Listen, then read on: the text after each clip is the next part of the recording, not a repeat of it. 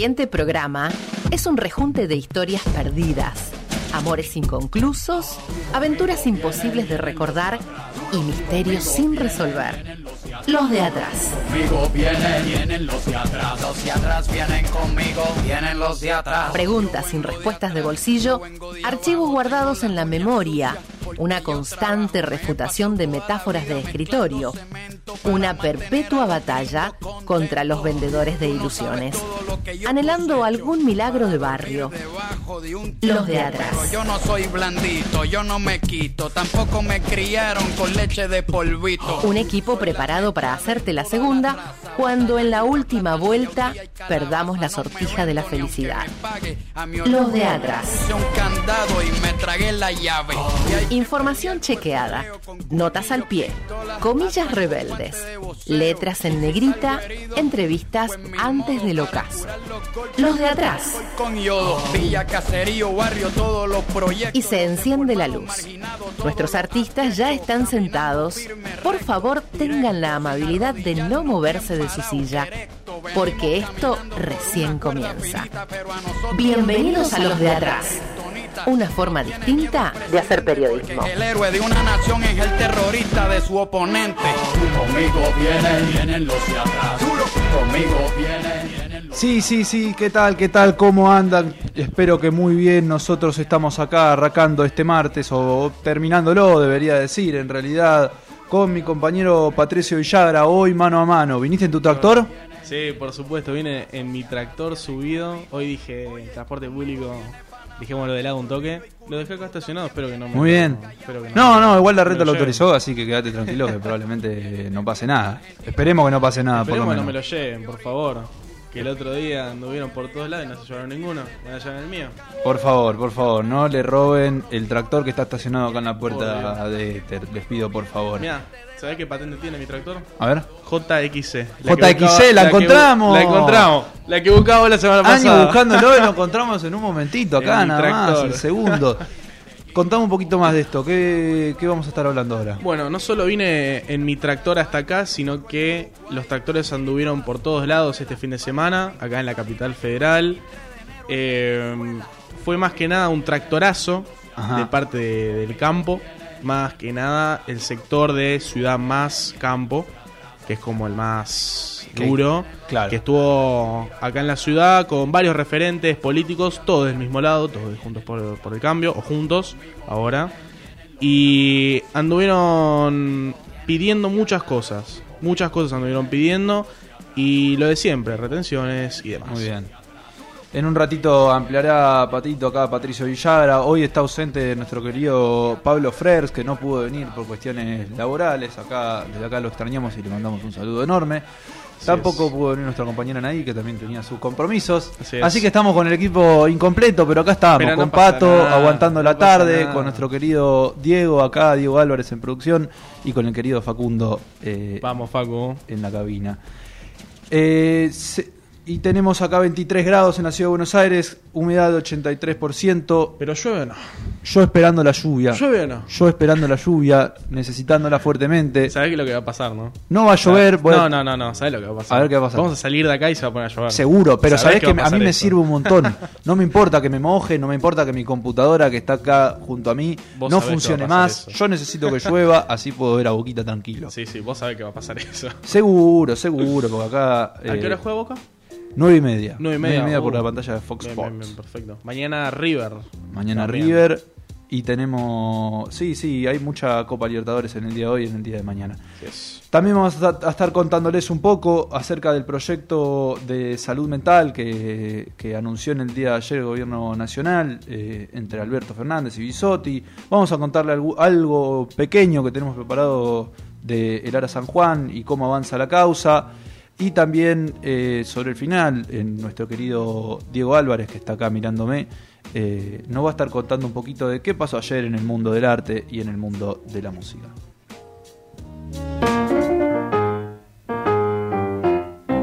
Hablamos de la realidad. Cuestionamos las grandes verdades humanas. Hacemos periodismo rebelde. No nos callamos nada. Los de atrás. La verdad detrás de la verdad. Este fin de semana eh, circuló en las redes sociales, principalmente en Instagram, un folleto que fue publicado por la Dirección de Políticas para Juventudes del municipio de Morón, en un festival que fue para jóvenes. eh, y bueno, ¿qué decía este folleto? Contaba un poco sobre algunas recomendaciones para reducir riesgos y daños que pueden causar el consumo de drogas, eh, como puede ser el alcohol, la marihuana o la cocaína. Esto fue, esta, este folleto eh, entró en circulación por parte del municipio de Morón, también eh, en convivencia con la Asociación de Reducción de Daños de Argentina, que eh, está con el municipio de Morón en una campaña, que asesora al municipio de Morón en una campaña para, bueno, reducir un poco eh, eh, los riesgos del consumo de drogas. ¿Y qué pasó con todo esto? Obviamente hubo un revuelo muy importante, principalmente de- desde la oposición, hubo una crítica muy fuerte para con esta, para con esta medida, como si esto hiciera algún tipo de apología de drogas, un poco también negando que existe el consumo y que eh, es más normal quizás de lo que uno cree. Yo lo vi a José Luis Esperta ahí en Twitter criticándolo. Sí, fue una carta muy importante, eh, recibió muchas críticas también por parte del oficialismo y bueno, quiero dar algunos datos también eh, para que entendamos un poco lo, lo que es eh, el consumo, no el consumo problemático, sino el consumo de recreación y, y- y esto, ¿no? En el año 2019, el Sistema Nacional de Información Criminal, el SNIC, eh, publicó eh, una serie de, datos que muestran que el 67% de los casos de infracción a la ley de drogas durante el año 2019 fueron por tenencia simple para uso personal, el 54% eh, por tenencia simple de estupefacientes, el 12% por tenencia. Y el 1,3%, solo el 1,3% de delitos contra el narcotráfico a gran escala. Es decir, que el gran caudal de denuncias y de, de- bueno de, este- de todo esto va de la mano con la tenencia simple y el consumo, eh, pero el consumo personal, no un consumo general. Es decir, ¿qué quiero marcar con esto?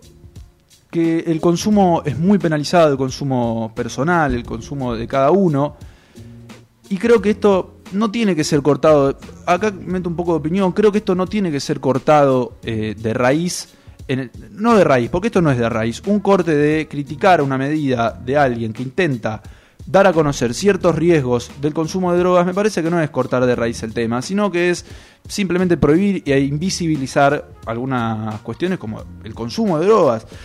Y me parece que más que, que invisibilizar es momento de ponerlo sobre la mesa, de mostrarlo, admitir que, esto sucede en, en varios ámbitos de la vida, porque yo creo que todos conocemos a alguien, por no decir que uno mismo tiene ciertos consumos, y en ese sentido me parece que lo importante no es invisibilizar y seguir tapando con la mano al sol, sino mostrarlo, mostrar qué sucede y en base a esto, ¿qué hacemos? ¿Cómo se puede solucionar? Bueno, ahí es donde me parece que hay que instalar un debate, donde hay que pensar en algunos planes de regulación eh, que el Estado tenga sobre el consumo de drogas, sobre las drogas en general, como sucede en países como Holanda, en Portugal, si no quieren países tan alejados, les digo, en Uruguay con el consumo de la marihuana. eh, entonces, como digo, me parece que la salida no es prohibir, me parece que la salida no es invisibilizar, sino ayudar. ¿Cómo se puede ayudar? Con planes educativos, que, le cuenten a los jóvenes sobre las consecuencias y todo lo que eso conlleva el consumo. Pero una vez más me parece que eh, lo que tenemos que hacer no es invisibilizarlo, pero sí nuestro rol es mostrarlo y buscar algún tipo de ayuda para todos e instalar este tema en el debate público que es algo que nos merecemos hace rato. Todos estamos condenados a un hechizo cósmico. El universo es irremediablemente fugitivo. Nadie puede detenerse. Los de atrás. La dopamina de tu felicidad. Seguimos acá en los de atrás y Pato Villagra continúa. Todavía, Manu. Mira, te comento. Básicamente, lo que ha ocurrido estas últimas, estos últimos días, más que nada, fue justamente que Kisilov, el gobernador de la provincia de Buenos Aires, Kisilov, está con un plan. A ver, las personas que viven en la provincia de Buenos Aires te pueden decir, yo últimamente estoy yendo bastante para la provincia de Buenos Aires, y te puedo decir que hay bastantes obras en marcha. Autopistas, es más, la ruta nacional, bueno, la 25, el kilómetro 25, se hizo prácticamente todo de nuevo, Claro. y, la- y esa rotonda se está haciendo toda de nuevo. ¿Hay obras? Sí, por supuesto. ¿Qué es lo que está haciendo ahora Kisilov? Básicamente acaba de lanzar el plan Mesa Bonaerense. ¿Qué es la Mesa Bonaerense? ¿Qué vendría a ser? La mesa bonaerense, justamente, bueno, mesa significa módulo extraordinario para la, para la seguridad alimentaria. ¿Qué es lo que busca esto? Esto lo que busca es justamente institucionalizar haga la comida, o sea, lo que comen aquellos chicos, ¿no? Que van a los comedores escolares. Se está planteando mucho esto de los comedores escolares, ¿no? Lo planteó Ofelia Fernández acá en la ciudad de Buenos Aires y ahora lo está no planteando, sino más que atacando de una Kisilov con el plan. Pero acá hay una diferenciación, me parece, entre, Sí, por ambos, supuesto. entre, entre lo de Ofelia Sí, y el, sí. entre el plan de Ofelia y entre el Sí, plan por supuesto. de Axel Kicillof. Lo, lo de Ofelia es más que nada Dentro de los del Claro. horario escolar, los Claro, consorcios sí, que sí, dan sí. la comida a, eh, bueno, a los comedores escolares. Sí, sí, sí. Sin embargo, el hincapié siempre se pone en los niños, en su seguridad, en su, en su salud más que nada. En que comen y si comen y que puedan comer, justamente. Esto estaría beneficiando a más de 2 millones de chicos que van a aquellos comedores y es una iniciativa muy buena. Es una iniciativa muy Perdón. buena. ¿Cuál es la diferencia entonces entre el plan de Ofelia, que decíamos que es dentro de los colegios, que Claro. la alimentación cambia dentro de los colegios, a la diferencia dentro de, eh, del plan que está llevando Kichilov? Claro, es que es así. El objetivo más simple que tiene. Sí, más resumido. Claro, más resumido que tiene el plan de Kisilov es justamente que se institucionaliza, por decir, por poner una palabra, justamente la entrega de alimentos a las familias. De aquellos alumnos que van La entrega de alimentos a Claro, las familias, a las familias. familiares de los niños. Así es. Lo que plantea Ofelia Fernández en Capital es que se revise todo la en cuanto a comida, de qué se sirve en las escuelas públicas. dentro en de las escuelas públicas, que es un proyecto muy importante y es un muy buen proyecto. ¿Por qué? Porque ella compartió muchas fotos Sí. en su Instagram y en, y en muchos lugares de qué es lo que comen los chicos en las escuelas públicas. Y la verdad es nefasto. Sí, sí, sí, sí, es nefasto. Es muy feo lo que comen y no, o sea, no puedo creer que los chicos estén comiendo eso y mucha gente dice, "Y bueno, pero no, no es lo más importante, tienen que estudiar. Y pero si un chico se enferma, vomita y se tiene que ir al colegio, no puede seguir estudiando ese mismo día. Sí. porque Por la comida. Muy bien. Justamente. Yendo entonces al caso puntual de... Yendo claramente justo al caso puntual, esto es algo de lo que Kisilov se viene encargando hace mucho tiempo, prácticamente desde que empezó la pandemia, o sea, desde que empezó. Casi su su mandato. mandato. Sí, desde que empezó su mandato. Por lo menos a nivel, desde que empezó Claro. la, la escuela, Claro, así es. Y te voy a decir algo. Aquel presupuesto que planteaba Kisilov principalmente era de 720 millones. Ahora pasó a ser de 11.189 millones. o sea que asciende O sea, el número rotundamente. Claro, es Un crecimiento un crecimiento total. muy importante. ¿Es un crecimiento? Sí. ¿Es una... O sea, es un crecimiento? Sí, claro. ¿Es una inversión?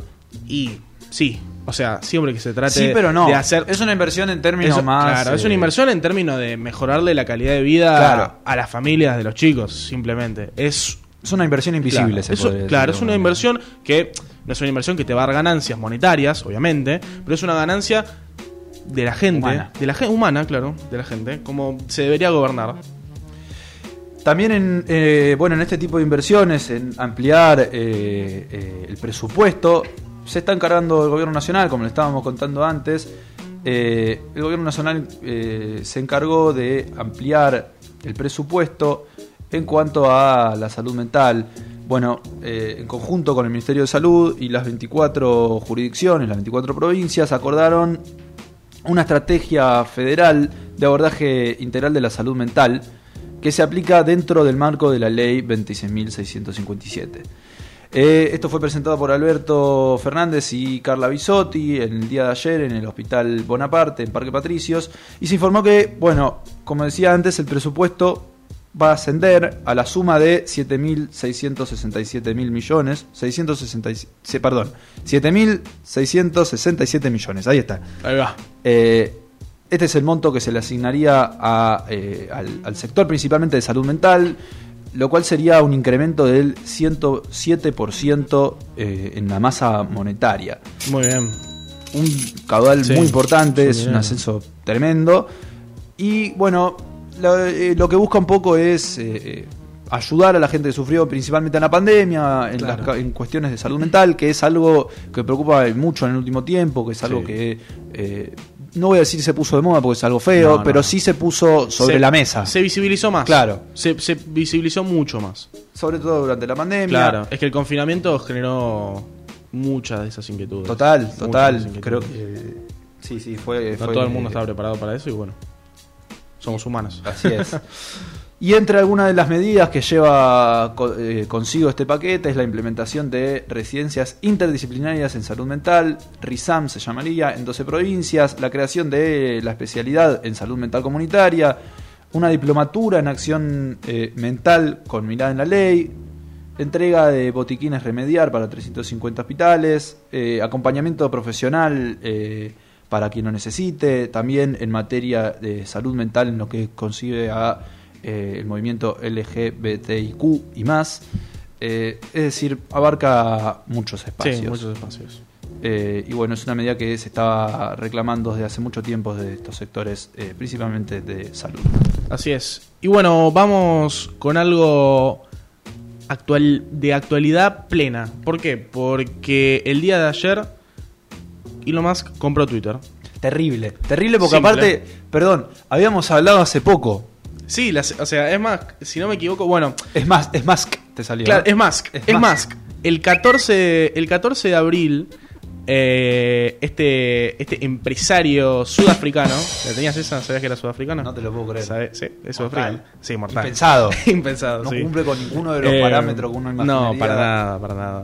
El magnate empresarial sudafricano, el 14 de abril había comprado el 9,2% de Twitter y luego sacó una oferta y dijo, bueno, vamos a ver si cuela.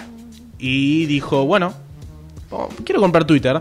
Y dio justamente una opción de compra de 54,20 dólares por acción Ajá. haciendo Que da de- la suma total claro, de. da la suma total de 43 billones de dólares. Nos paga la deuda externa. Sí, literal, o sea, literalmente Es la deuda es- externa de Argentina. Literalmente, sí, sí, literalmente es la deuda externa de la Argentina y bueno, eh, Elon Musk es el nuevo dueño de todo Twitter. Hoy leía que se podría comprar con ese dinero 245 veces Mbappé. Es verdad, sí. Sí, sí, sí. Estaría bueno, ¿no? Sur- 245 sí, Mbappé. es verdad. Y surgen dos dudas.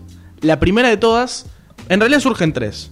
La principal, que es la que se me viene a la cabeza, es si, bueno, Elon Musk hace literalmente hace 20 minutos cuando estaba viniendo sacó una serie de tweets que básicamente decía que él amaba la libertad de expresión, amaba la democracia. Lo felicitó nuestro presidente. Sí, nuestro, expresidente expresidente. Ma- Mauricio Macri felicitó a Elon Musk. Qué honor, eh. Qué honor. Elon Musk seguro lo leyó y le mandó un agradecimiento. Pero bueno, Elon Musk sacó una serie de tweets donde decía que amaba la li- libertad de expresión, la democracia. Y a mí me surgió la duda instantáneamente si Elon Musk, ahora que tiene el poder como dueño de Twitter, va a desbloquear a Donald Trump. No, yo creo que no. Que a mí me surgió la duda. Porque, a ver, a Donald Trump En realidad no recuerdo cuán alineados están políticamente ambos. Claro. Creo que no están cercanos. Claro, no son e- ese es el tema. Políticamente no están tan alineados, pero si a Elon Musk le gusta tanto la libertad de expresión, lo debería Yo desbloquear. que, yo creo que no lo hará. Y si lo hace, no creo que Donald vuelva porque está Y bastante no. en contra de este tipo de políticas. Aparte, Más, había dicho que iba a crear su propia red social. La hizo, ¿Sí? pero solo está en Estados Unidos al momento. Mira, Bueno, y dos cosas más. la segunda, que no es nada menor, al segundo que él compró la acción de Twitter, la moneda preferencial, o sea, la Bitcoin preferencial de Elon Musk, que es la Dogecoin, subió un 15%. No es un dato menor, no es un dato menor. Y te tiro otra. Semanas antes de que Elon Musk comprara siquiera el 9% de Twitter, los NFTs, los Non-Fundable Tokens, que es son? arte digital que se compra con cripto, en pocas palabras, eh, se empezó a alinear con Twitter. No creo que sea coincidencia. Y es algo muy importante. Aparte, a mí lo que me sorprende mucho de este caso es que haya comprado la totalidad de las Sí. acciones. Sí, sí. no recuerdo que haya pasado en otro lugar. El tipo dijo, quiero Twitter. No sé ni siquiera si Facebook hoy en día Meta, no sé si, Y- si Mark Zuckerberg sí. tiene to- la totalidad de las, de las acciones. Creo que de Instagram sí, y fue por un billón de dólares, que en el momento fue como Claro, pero ahí lo negoción. compró para hacer que sea parte de su empresa. Claro, de la sí, empresa sí, Meta. Es verdad, es no sé verdad. si Meta solamente le pertenece a él. Claro, es verdad. Y como última noticia que le traemos, así chiquitita, por lo menos para que se enteren un poquito, es que la causa de espionaje ilegal eh, a los familiares de la víctima de Lara San Juan eh, no está, no está, no se quedó en la nada, sino que eh, continúa y la querella mayoritaria en la causa, que está del lado de los 44 tripulantes fallecidos, de los familiares de, de esos tripulantes, reclaman que se confirme el procesamiento del expresidente Mauricio Macri. Eh, esto se dio durante la audiencia ante la Cámara Federal porteña. Esto se debe a que, bueno, Mauricio Macri está últimamente haciendo un poco lo que quiere, se va Sí, sí, hacia sí. A Italia a jugar un torneo Bueno, mundial de bridge. Es más, el tipo estaba afuera y ya tenía otro pedido para salir del país. Un insaciable. ¿Quién pudiera, no? ¿Quién pudiera? ¿Quién pudiera viajar tanto? Ojalá, ojalá Sí, me pasara. Ojalá el viviéramos así. Es el Ojalá. sueño, sí, Claro. la verdad. Y encima, claro, encima acá nos dicen estuvo en el casamiento de la nata. Ah, mira. Del periodista, del periodista independiente, Jorge Lanata, me, Me disculpo, gustaría pero- saber, eh, me gustaría conocer esa- la mesa en la que estuvo, con quiénes integró la mesa. Algo había escuchado, pero no me acuerdo bien. la Sí, verdad. yo algo había leído, pero bueno. Qué lindo, qué lindo el periodista independiente Jorge Lanata con, con el expresidente Mauricio Macri. Qué lindo, qué linda que es la amistad, eh, qué lindo que son los amigos. Le puedo contar mi vida si le gustan las historias de terror. Yo no sé mucho de amar, pero sí sé del dolor. La gente me mira, dice Dylan, sos el mejor. Yo no sé si eso es verdad, pero sí sé que cuando tomo alcohol siento que lo que hago no está tan mal. Pero a lo mejor es mi estado real. Y siento que no debería pasar, pero a lo mejor lo que siento es verdad. Voy con la cruz como Motley, tu puta me habla walkie-talkie. Ahora vivimos de shopping, no pasamos ningún antidoping. Shari le tiro del choker, ella tiene así el póker. Hacemos más plata que un broker, un palo como Harry Potter. Tomo alcohol, siento que lo que hago no está tan mal. Pero a lo mejor es mi estado real. Y siento que no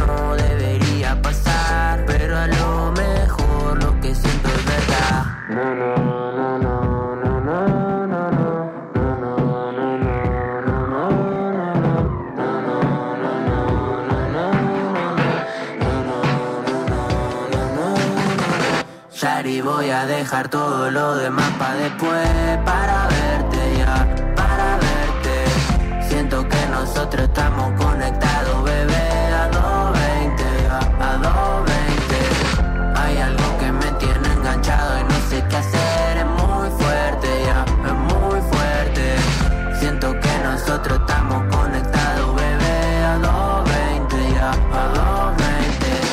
ropa cara como telepin, me deja arriba es un Ritalin. Shari con un sac de abril la pin, su corazón es un adoquín. Y a veces siento que esto ya no es lo mismo, pero es que no quiero que esto llegue a su fin. Y ni yo sé cómo llegamos tan lejos, pero quisiera volver a cuando te conocí. Cuando tomo alcohol, siento que lo que hago no está tan mal, pero a lo mejor es mi estado real. Y siento que no pasar, pero a lo mejor lo que siento es verdad. Shari, voy a dejar todo lo demás para después, para verte ya, para verte. Siento que nosotros estamos conectados,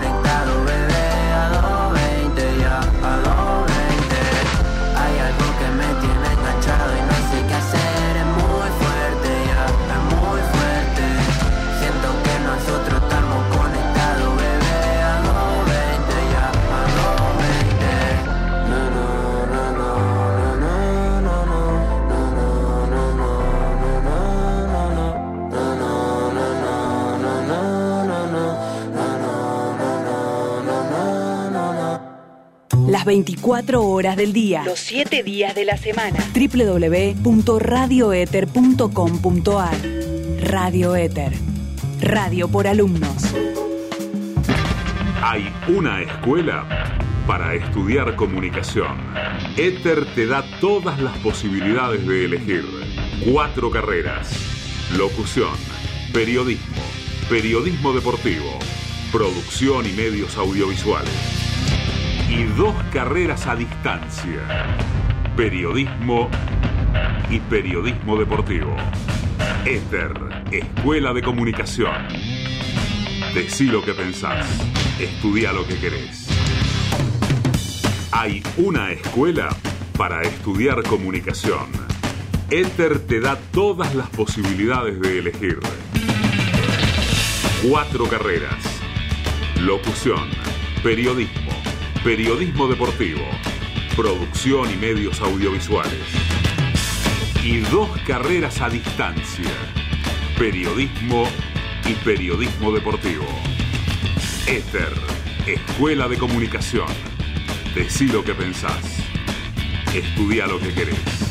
Radio, televisión, formatos multimedia, universo digital, lenguajes audiovisuales, información online, usuarios interactivos, hipertexto, noticias en tiempo real. Ether te propone una carrera para producir contenidos en todos los medios y soportes. Estudia producción de radio y medios audiovisuales. Tenés tecnología de última generación, Radio propia los mejores docentes y práctica constante. producción de radio y medios audiovisuales. Conectate. Conectate. Ether.com.ar. Decí lo que pensás.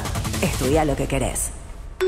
www.radioether.com.ar Alberta, aquí hay alguien que te quiere hablar. Radio Ether. Desde 1860 en la Argentina. Gente trabajando. El sabor de su vida.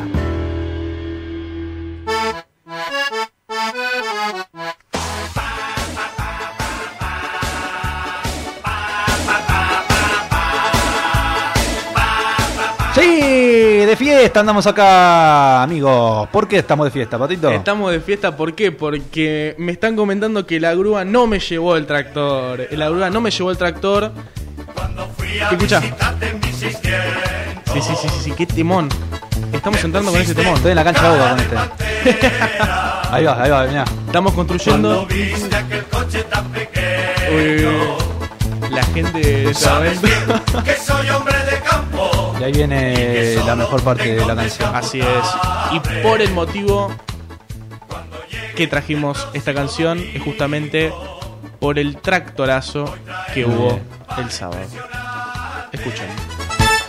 Tengo un tractor amarillo. Que es lo que se ¡Dale! ¡Qué temón, por Dios! y bueno, eh, ¿qué pasó el sábado? La ciudad se llenó de tractores. Eh, ¿Por qué? Porque se movilizaron nuevamente, como siempre, el sector agropecuario, no el sector agropecuario entero, sino más que nada el sector pro que recibe ese nombre, que recibe ese nombre, El que sector como- mayoritario, vale. Claro, es el sector pro, eh, donde la mayoría es campo más ciudad, que Perdón, es ¿el una sector agrupación. pro denominado por Patricio Villagra o denominado No, no, no, por la prensa? sí? Denominado por la gente. Por- es conocido como el sector pro. Eh, bueno, ¿por qué se movilizaron los del campo? La respuesta nunca, creo que de acá a 20 años nunca va a cambiar la respuesta. ¿Por qué se movilizaron? ¿Por qué pensás? Y porque no le gustan las medidas de gobierno, podríamos decir. Y- Vamos a lo puntual. sí, a lo puntual, no, no le gusta, no le gustan la suba de retenciones. Es simple. La suba de retenciones no le gusta al sector del campo. A ver, se puede discutir si el campo está bien en hacer una movilización o no. Sí, por supuesto. Está bien. Obvio que está dentro de su. Desde, desde un punto objetivo, te comento. El precio de el maíz, el cereal, el trigo, la soja, desde que empezó la pandemia, Sí. y sumándole el factor guerra Rusia-Ucrania, subió todo un 197%. 197. Es, es, es una guarangada. Es a ver. un número tremendo. A ver, si O sea, queremos, que se- o sea, claro, si queremos ¿Qué hacer sería? números, Casi, casi que se duplicó. claro, o sea, si queremos hacer números se da cerca de un 200%, o sea, en términos simples, si algo en el 2020 salía 10 pesos, ahora valdría un 200% más. O sea, simplemente, Si estaba a 2 pesos, hoy está a 400. claro, literalmente. Sí, o sea, literalmente. Y en ese momento no había Es nada. tremendo, es terrible. Es que lo peor es que en ese momento no había nada que valiera dos pesos. Había cosas de 200, de 100 pesos, que ahora estarían valiendo un 200% más. Claro. Perfectamente. Entonces, a ver, lo concreto es que el campo hizo una movilización. Sí, el campo hizo una movilización. Pidiendo que por favor el 33% de retenciones que le quería sumar el gobierno no se lo sume. Y el gobierno dijo, así, o sea, ustedes en este momento no están viendo mi cara, pero es una cara de... ¿Y nosotros que Si ya dijimos que no íbamos a subir retenciones, que no iba a pasar O sea eso... que un poco en el fondo. Claro, es que No- lo que lo que piensa el, como el sector más, mm, o sea, el sector pro del campo es y no confiamos. Desconfiamos en que no la va a subir. No confiamos en su palabra. ¿Por qué? Porque está Cristina, porque Lala más kirchnerista pide retenciones, pero lo que se sabe es que no se subieron las retenciones y no se, de momento dijeron que no se va a subir las retenciones. Lo dijo el presidente, lo dijo el ministro, todos lo dijeron, no se van a subir las retenciones en el momento. Deberían es un debate para otro momento. Pero lo que sabemos es que no se van a subir las retenciones. Entonces, ¿por qué marcha el sector pro del campo? Por las dudas. Ar- claro, argumentan, argumentan que es para bajar las retenciones y bajar todos los impuestos, Así es. los cuales no subieron, pero sí subieron exponencialmente Claro. sus ganancias. Así es. Y mira, ¿por qué digo que este fue el sector pro? Porque no todos los sectores del campo movilizaron. Ahora escuchamos lo que dijo el presidente de la asociación Campo Más Ciudad. ¿De qué pensaba él? ¿De qué pensaba él? Escuchá, porque esto te va a matar. Sí, sí, te va a matar esto. Escuchá lo que dice este señor llamado José Perkins.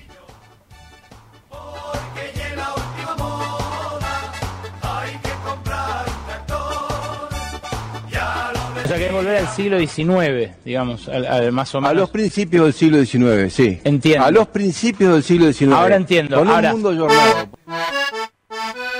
Y ahí empezamos con la Ahí musiquita, claro. sí, por supuesto. Es que- Volvamos al siglo XIX, donde no existía ni siquiera el estatuto del peón. Yo, eh, Esos son los valores de la Argentina Claro, que queremos. la los trabajadores sin derecho. La constitución. Vamos. Vamos. O sea, es claro porque. O sea, ¿por qué una persona del campo pide esto? Y sí, porque la ganancia es pura. Si, si volvemos al tiempo de antes de Perón, la ganancia del campo es pura. No Sí, tienen no hay que- pérdida en ese sentido. Claro, no, no hay pérdida. Es explotación y bueno, trabajo negro. Quita de y- derecho a los trabajadores de- y demás. Así es. ¿Quiénes pensás vos que pudieran haber estado en la marcha, pero independientemente, ¿eh? sin politizar nada y sin hablar de política y sin meter la política en el medio? Uno podría imaginar que, bueno, suponiendo, podría haber estado parte de la oposición. ¿Sabes que no te equivocás? Lo cual es increíble. ¿Por qué? Porque la reta pidió que por favor no politicen la marcha. ¿Y estuvo la reta? Y la reta no estuvo.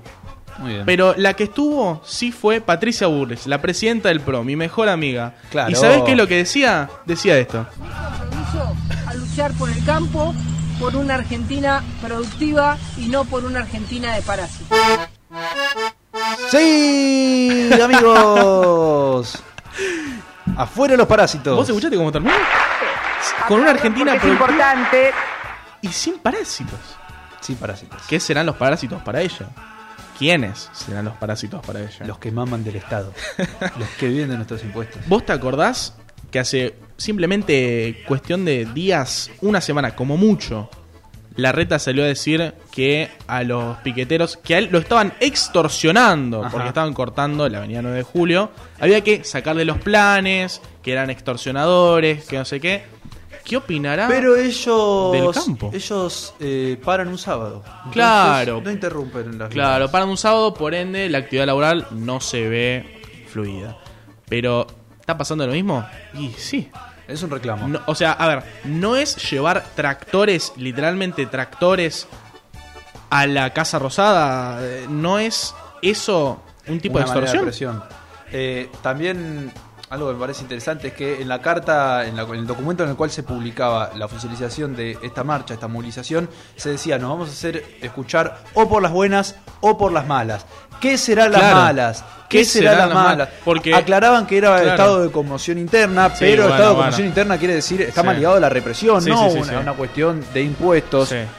O sea, no estarían siendo claro. y se, se ligaban en base a esto, que por esto podían actuar de la manera que quisieran, pero la manera que quisieran nunca la ver, expresaron.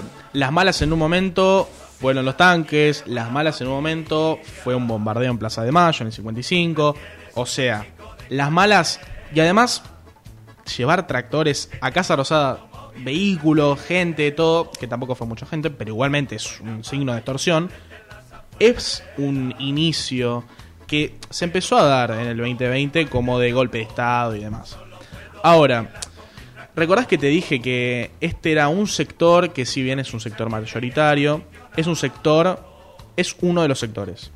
¿Te recordás Sí. que te dije eso? Sí. Bueno, hay un sector, más que nada, el de Córdoba, y tenemos, bueno, a Pedro Salas, que es el presidente de la Sociedad Rural de Córdoba, que opina un poco diferente, y por esto lo tildan de kirchnerista. Escuchamos lo que decía. A ver. En Córdoba somos 22 sociedades rurales y hubo un grupo que convocó, adhirió y marchó y otros grupos que no. Yo estoy en el grupo que no fuimos, no adherimos ni, ni compartimos la posición con la que se estuvo en esta protesta sin propuesta. Bueno, eh, lo escuchábamos a Pedro Salas un poco, ¿no? El presidente de la Sociedad Rural de Córdoba. Diferenciándose un poco. Diferenciándose un poco no solo en eso, sino diciendo que la marcha es una marcha sin propuesta. Claro. Simple, y es verdad. no se equivoca. Objetivamente no se equivoca. Porque, como dijimos anteriormente, lo, lo que estaban pidiendo no El era algo que reclamo se era algo que ya se había oficializado que no iba a Claro, ocurrir. no se iba a hacer. Entonces, desde el punto de vista, bueno, pero estamos en desconfianza, y pero no está pasando. Y aparte viendo eh, los carteles y demás cuestiones, uno Bueno. si veía por la plaza podía ver eh, muñecos, Muñecos, sí. colgados como ahorcados de. Cristina, Ese Alberto, tema- ese Estela tema, de. Carlotto, o sea, figuras eh, Sí, sí, importantes que con lo que Totalmente horrible. Y ese tema se está llevando a judiciales. Ajá, entró en una causa. Sí, sí, sí. Se está armando una causa para las personas porque se sabe quién, quién fue, al menos una de las personas que colgó esos muñecos. ¿Por qué? Porque salió en el destape.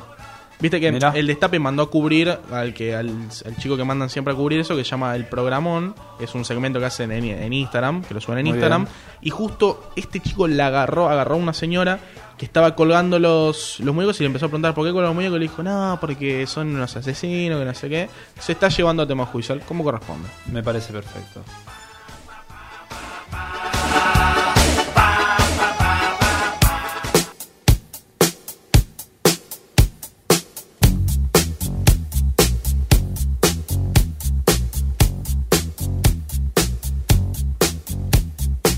En los de atrás, sabemos que el arte es la rebelión del hombre ante la malvada estupidez de los sucesos cotidianos.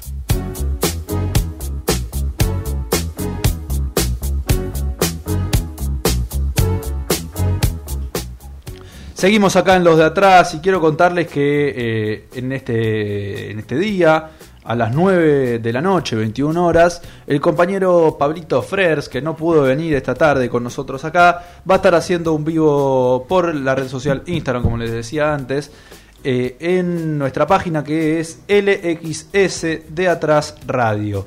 Pueden seguirnos y escuchar este, este vivo que va a estar charlando Pablo con Franco Torcha, un novelista, eh, un bueno, y periodista además, que, que bueno, vamos a estar escuchándolo atento a Pablo. Y como les digo siempre, el domingo a las 2 de la tarde, a las 2 del mediodía, como quieran decirle, pueden escuchar por la radio pública del oeste 89.3 la segunda edición de eh, Los de Atrás. Eh, comandado por mi querido amigo Nico, que Nicolás Escordamaglia, quien eh, le mando un saludo enorme. Pero ahora para continuar con todo, con, con el programa de hoy, está nuestro querido Diego Álvarez. ¿Todo bien? ¿Cómo andas, Manu? Estuve a punto de Pato. decirte Diego González. ¿Qué haces, Diego? González. Y González. podría ser el pulpo. Tranquilamente, ¿no? Estaría. González, Álvarez, van por ahí. An- Bueno, está parecido. Hay Julián. una diferencia entre una G y una A, pero Pero va. está parecido. López, Rodríguez. Por allá anda. Anda por ahí. Bueno, hoy les traigo de nuevo Pablo Londra, muchachos. Vamos con Pablo Londra. Otra vez con Otra vez Pablo Pablo Londra. Londra. Que sea la última. No, loco, este tipo es. Igual está es más que justificado. Está justificado. Sí, por supuesto. Siempre está justificado. Pero este tipo es noticia. No, no, por favor, no. Este tipo es noticia cada dos semanas, es impresionante. Pero bueno, hoy. Se ve que fue sí. una vuelta importante. Es una vuelta importante. Sí, sí. La verdad que sí. Pero bueno, hoy eh, mejor dicho ayer, salió la sesión número 23 de Bizarrap, la tan esperada que era un misterio absoluto Y para estamos todos. por la cual, en realidad. Estamos por la 42. Claro, ¿y por qué esta no es la 43? Porque esta no es la 43. A ver, eh, obviamente eh, tenemos que volver un poquito unos añitos atrás. Eh, más precisamente al 23 de noviembre de, de 2019, una fecha que, bueno, acá Pato Así capaz es. la recuerda un poco. Sí. eh, en el cual, bueno, eh, Pablo no podía sacar música. Ya estaba en este proceso de no poder sacar música. En el cual, bueno, con Bizarrap ya arreglaron eh, el tema de hacer una sesión. Pero, ¿qué pasó? ¿Qué pasó acá? Por problemas judiciales que tuvo con su ex dis- discográfica, que es Big Ligas, Sí. no podía sacar música y esta sesión obviamente se atrasó hasta, bueno, Sí, hasta ayer. Hasta ayer. O sea, unos buenos añitos. Así que, eh, a ver, todos los fans... ¿Dos años de atraso o tres?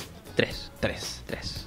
A ver, eh, lo esperaban tanto porque, bueno, lógicamente es Pablo Londra. Claro. Claro. Pablo Londra, a ver. Sí, figura obvio, importante. obvio. Figura importante, te puede gustar o no su música, Claro. pero es una En figura su importante. momento cuando se fue, cuando dejó de sacar canciones, se fue quiero decir, dejó de sacar sí. canciones por todo eh, quilombo judicial, estaba, si no me equivoco, primero en Spotify a nivel argentino. Sí, sí. El argentino Sí, con más eh, con- sí, exactamente. Y también está en un buen ranking eh, ¿A nivel mundial? A nivel mundial. Claro. O sea, creo que era el argentino con más eh, Mirá, streaming claro. eh, de, Sí, sí, era el argentino con más que, además, probablemente era a además se corría la bola de que, bueno, ya habían grabado el Visa, el Pablo, y ya se estaba diciendo, bueno, estaba vamos a sacar, que no sé qué, y justo Exactamente. cae... A ver, y todo esto comenzó, eh, este marketing que yo me paro y me aplaudo a Luisa, la verdad es impresionante el marketing que hizo con esto. Sí, no, Subió a Twitter un comunicado como el que hizo Michael Jordan en su momento cuando iba a regresar a, a la NBA. Acá Pablito Pete, acá festeja Pato. Un paralelismo entre el- la sesión 23 y el 23 Exactamente. Claro, Exactamente. porque Jordan usaba el 23, papá, en los. Chicago Bulls.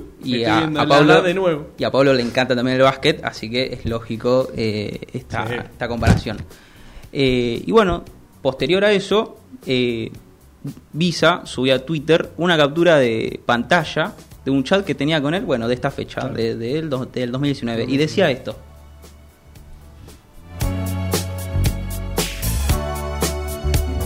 Era para decirte si, si nada, si te pinta hagamos un Bizarrap Session de Cheto.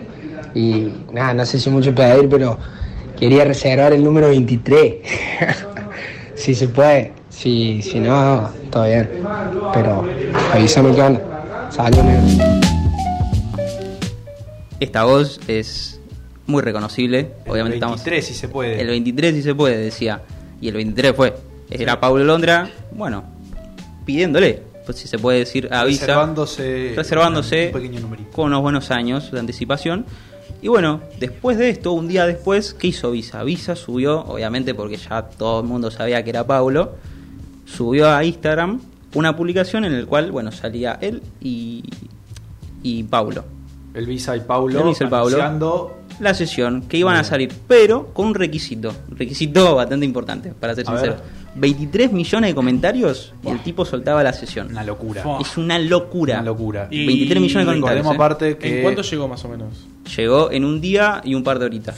O sea, tardó mu- mucho, pero a ver, es un día, 23 pero no millones de las comentarios. 24 horas igual. No, no, no. Creo que bien. menos de 24. Menos. Entre 12 y 24 horas por ahí. Más o menos, sí. Pero Claro. eh, es, es una banda. Sí, obvio. una banda aparte, eh, un dato que está bueno es que el- el- la publicación en Instagram con más comentarios en la historia había sido ¿de quién, Pablo? ¿Del pato? De 44 millones. No, no, pero de, no, no. ¿De quién? ¿De quién? Vos, de con vos lo hablamos Extension, hoy, Diego. de Extension, que bueno, es un Ahí rapero que que, tenía en realidad Tentación. 11 millones. que tenía 11 millones. O sea que Claro, rompió va. todo el récord, Sí. lo duplicó. Lo duplicó. Sí, en cuanto a género, eh, música, más que nada, sí es la más likeada. Exactamente. Pero el post más likeado de Instagram es de 44. Pero más likeado. Perdón, Claro, perdón, El con más comentarios. es de 44 millones. Si no me equivoco. Estamos segundo. Sí, estamos, Estamos ahí, segundo. estamos ahí, estamos estamos- estamos ahí nomás. Bien, sí, obvio. Y bueno, eh, cuando salió, bueno, cuando llegaron a esta meta, por así decirlo, eh, Visa quedó en el horario de las 7 de la tarde, en el día de ayer, en sacar la sesión. Hubo un problemita, lamentablemente, eh, a las 7 de la tarde, como todos ya saben, siempre se sube a la plataforma de streaming, o sea, ya sea Spotify, iTunes, Deezer, todo esto de música, pero siempre viene acompañado de un videoclip. Y el videoclip, lamentablemente, se atrasó por problemas técnicos, que bueno, esto hizo enojada Visa, que hizo un vivo diciendo, bueno, eh, se está atrasando un poquito. Había quien decía que también que era una, otra estrategia de marketing. Sí, Sí, había, ¿no? había muchas teorías. Yo dije, es un Ya, ya era un montón, Sí, no. ya era un montón. Pero a ver, en Spotify salió a las 7. Salió a las O sea, 7. el Visa lo compartió por las historias, salió a las 7. Y bueno, qué sé yo, el video. Vos cuando estás en el bondi no te pones a ver el Nah, video. nah, si te gusta nah. mucho, la escuchás en Nah. Spotify. Bueno, pero más metiéndonos ahora en el tema, eh, ¿ustedes lo escucharon? Les les quiero preguntar eso. Sí. Yo lo, lo escuché. Yo lo, lo oí. Sí, sí. Lo oí. Lo oí. Eh, del 0 al 10, ¿cuánto le dan? Para ser sincero, una mano en el corazón, Yo- ¿eh? Una mano en el corazón, por favor. Y yo creo que un 7. 7. Yo lo hablaba con vos, Diego, también. Sí. Aprobado, pero ahí. Un siete. Es que creo que es, es algo que esperábamos tantos y tanto que se creó mucha expectativa y no creo que haya roto con esa expectativa tan grande. A mí particularmente lo que me pasó es que no lo conocía tanto a Pablo antes de que vuelva, más allá de Adán y Eva y algún que otro tema más que tiene suelto, que no me acuerdo el nombre de los demás. Entonces, cuando volvió, la verdad es que no me volvió loco lo que hizo. Lo estuvimos hablando acá. Pero esta sesión me pareció que superó un poco lo que venía haciendo. Me gustó un poco que nos tire beef a quienes le tiramos beef. Eh, Me gustó que, que- que rompa un poquito con eso. Pero eh, no me no terminó de ser un guau, mira qué temón que sacó". Claro, por me parece que estuvo bueno igual, que estuvo que estuvo bien, qué sé yo. Después me parece una cuestión de gusto. Claro, es que era algo que tenía que salir y salió. ¿Y a vos, Diego? Yo creo que, comparto lo que dicen, creo yo que nosotros pusimos la vara muy alta Sí, y era obvio. muy complicado, era muy complicado, fuera del hype que creo yo que teníamos todos, esta emoción de, bueno, la sesión 23 y demás. Yo creo que también, yo le doy un 7. 7 Claro. tranca. Está Sí, bien. Había cumple. una teoría que era que la sesión 23 iba a ser el Duki y Pablo Londra. Era muchísimo. Era muchísimo. Era una banda. Y también está pendiente, soñar. por otro lado, la sesión del Duki. Sí, porque, Sí, porque ganamos la Copa porque América. ganamos la Copa América. Exactamente, el tipo prometió eso. Claro. Dijo igual antes del mundial, ¿no? Que lo iba a sacar. Antes del. Mundial la va a sacar. Antes del mundial, la- Antes del Mundial. supuestamente. O sea, la puede sacar tranquilamente el 21 de noviembre. Cuando le pinte. O sea, la puede sacar el- hasta el 21 de noviembre tiene tiempo para sacarla. Exactamente. ¿Por qué? Porque Argentina debuta el 22 de noviembre contra Sí. Arabia Saudita. Allá estaremos. Allá estaremos. En Y- Qatar no. Bueno, no, no. En mi casa, es muy caro. seguro. Es muy caro Qatar. A no ser que nos lleve ¿no? Luquitas Rodríguez. Claro. O que acá pongan un poquito de tarasca, acá de Radio. Claro, acá de Radio no nos pueden llevar. a ¿no? ver si Facu nos gestiona. Nos llevan con Eh, Facu allá. vamos, vamos, hacemos vamos. un programa en vivo desde Qatar, por favor. Eh, y bueno, nada, o sea, para cerrar es un tema bastante... Está bueno, está bueno, va variando bastante. El beat, eh, la verdad que es entretenido, está bueno. Eh, eh, pero nada, la verdad que lo recomiendo, escúchenlo. Acá lo dejamos un poquito con el tema y nos vamos despidiendo. Nos vemos la semana que viene. Eh, ya saben que pueden seguirnos por Instagram en arroba LXS de Atrás Radio. Y nos escuchan el domingo eh, en radio de Ituzaingó. Adiós, hasta pronto. No entiendo por qué llaman si antes nadie llamó. No entiendo por qué vienen si antes nadie vino. Esperan que yo sea alguien que saben que no, que no va conmigo. Porque siento que yo alguna vez me perdí y hoy que me levanté puedo decir que volví. Porque siento que yo alguna vez me perdí y hoy que me levanté creo que nunca me fui. Siempre bendecido, aunque hablen mal de lo mío y el periodista está inventando lío. Eso no me importa, sigo en lo mío. La gente sabe cómo soy, por eso están conmigo. Saben que soy un gordo, avaro con estilo muy caro que se comió el panorama con un solo bocado. Siempre lo han criticado porque siempre fui raro. Nunca hice lo que hacen, por eso no me alcanzaron. Es como lo imaginaron, un blanquito iluminado que escapo de la casa y la plaza lo he escuchado. Y después de haber notado mi nivel desenfrenado, muchos perros se tragaron todo lo que me vomitaron. Mucho bla bla bla, pero no hacen nada. Como nosotros lo hacemos, siempre estamos plenos. Ey. No entiendo por qué llaman si antes nadie llamó. No entiendo por qué vienen si antes nadie vino. Esperan que yo sea alguien que saben que no, que no va conmigo. Porque siento que yo alguna vez me perdí y hoy que me levanté puedo decir que volví. Porque siento que yo alguna vez me perdí. Y hoy que me levanté, creo que nunca me fui. En otras acciones. Yo me no te voy a dar explicaciones. Y con dos canciones hice que todos me mencionen Dios me, me prometí no bajar escalones pero decidí bajarlo y explicarle a estos torpes que tu séquito de nenitos envidiosos y pésimos quieren o no quieran a mí deben darme crédito. Vean donde vean siempre basta del polémico. Paulito sin igual que roba el panorama escénico. Y uh, ninguno salió a poder hacer lo que hice yo. Igual me criticaron no sé qué pasó. Y eso que fui el primero que hace picado más flow pero nunca puse un pero porque represento a vos y a tus bandas de embusteros que dicen que rapero. Yo no soy pero bueno eso me chupa un huevo. Sé que si hay dinero es porque el imán soy yo. Igual nunca digo nada siempre fui como un robot. Un caballo que mira para adelante sin error. No maldito quejoso de mierda que molesta como un bocón que no acepta que hay ejemplo y el ejemplo va a ser yo. Sí el ejemplo va a ser yo Ah, el ejemplo va a ser yo sí ey el ejemplo el ejemplo el ejemplo va a ser yo siento que yo alguna vez me perdí y hoy que me levanté puedo decir